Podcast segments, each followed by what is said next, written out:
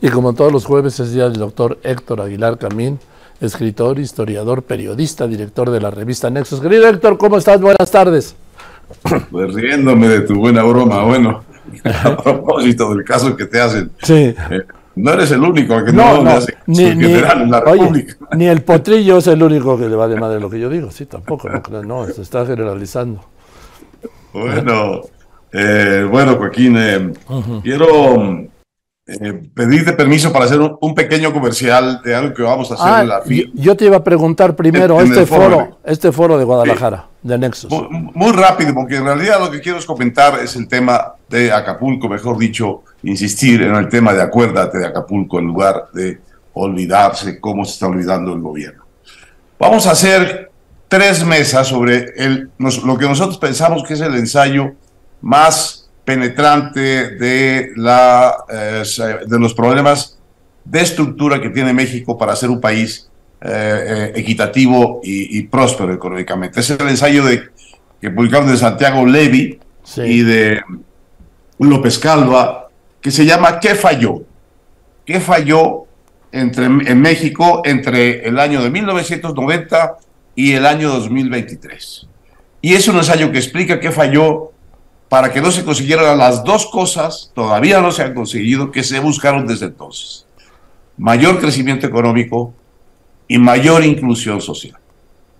Ninguna de esas dos cosas se han conseguido y pese a las grandes diferencias políticas de este gobierno con los anteriores en el discurso y en muchas, eh, en muchas otras cosas, la estrategia fundamental ha seguido siendo la misma y el problema fundamental sigue siendo el mismo, que te lo voy a decir de un modo dramático, pero exacto, de seguir desde el camino que vamos con esta eh, comunidad fracturada que tenemos en México, entre una economía formal y una economía informal, estamos creando la quizá primera generación de adultos mayores que van a por que van a ser eh, pues más de la tercera parte de la población en 10 años, la primera generación de adultos mayores sin pensiones serias, sin jubilación seria, sin capacidad de sostenerse en los años en que han dejado de ser productivos. Bueno,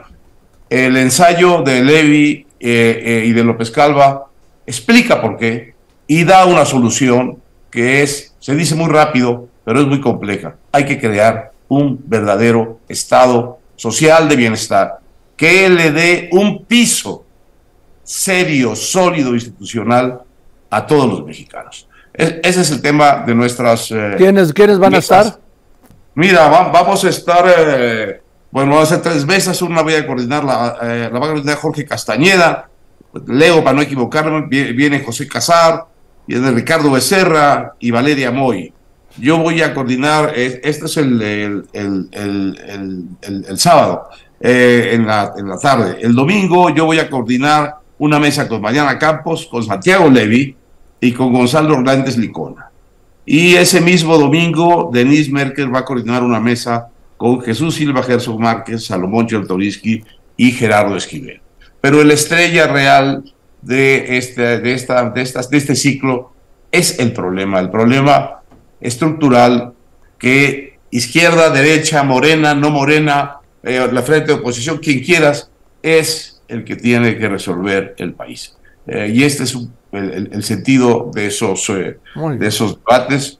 y cumplido el comercial, Joaquín, te digo, em, em, estuvo el presidente en Acapulco y, con, pesar y con, y con molestia, hay que decirlo, vimos otra vez o, vimos, lo vimos refrendar, incluso estando presente en el puerto, su indiferencia profunda ante lo que está pasando, ante la desgracia que sigue sucediendo y ante el futuro de ese eh, puerto, de, ese, de esa ciudad legendaria, en tantos sentidos, entrañable para tantos millones de mexicanos.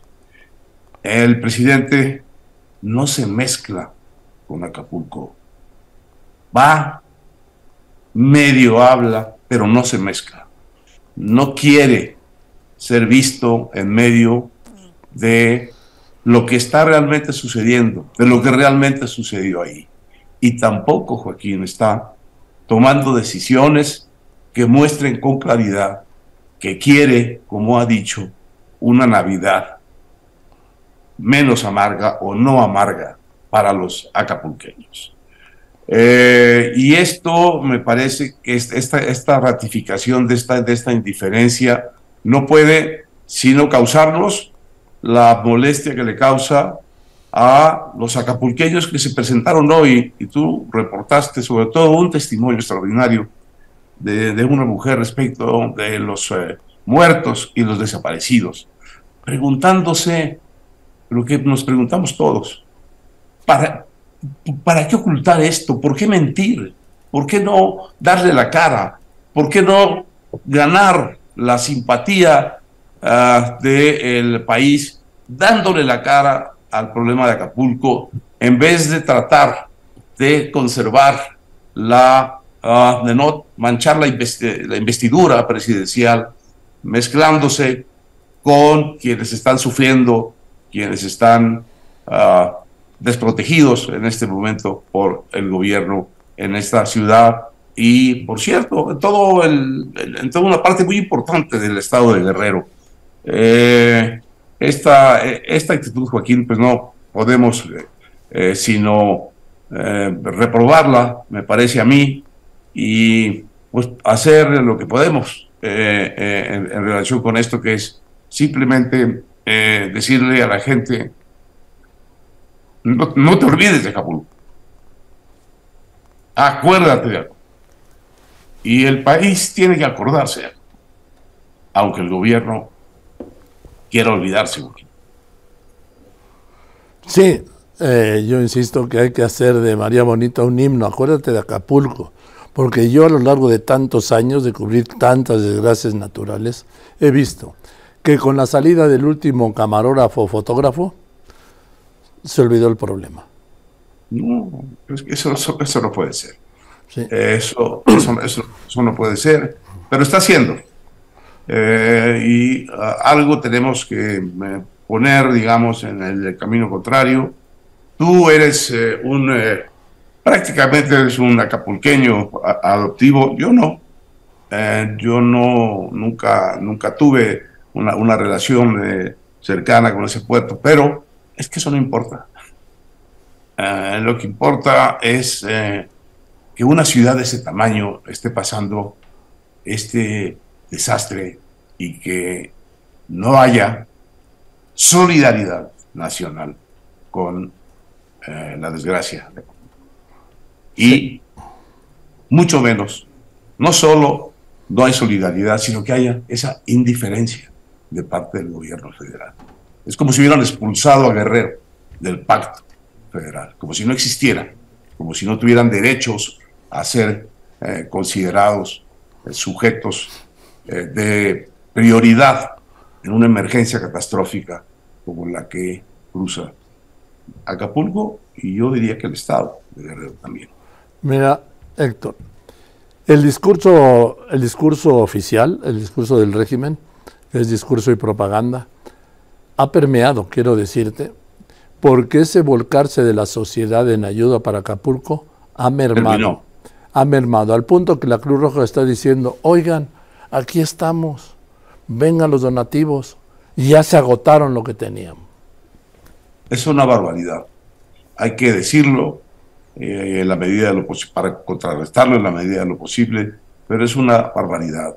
Si la sociedad mexicana va a volverse tan indiferente ante la desgracia como es, como ha sido este gobierno, frente a los sectores que han padecido cosas graves durante eh, este sexenio.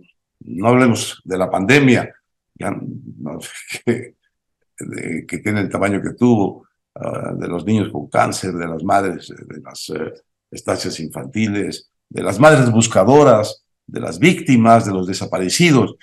Si vamos a tomar lección de esa indiferencia del gobierno federal, vamos a hacer una sociedad muy poco digna de ser eh, querida respetada, eh, una, una sociedad que no queremos, una sociedad de, de insensibles y de insolidarios. Eso es el peor mensaje que una autoridad puede emitir hacia su sociedad, Joaquín, me parece a mí.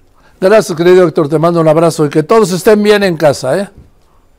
Estamos, Joaquín. Gracias. Bueno, felicidades. Gracias. El doctor Héctor Aguilar Camín, escritor, historiador, periodista, director de la revista Nexus.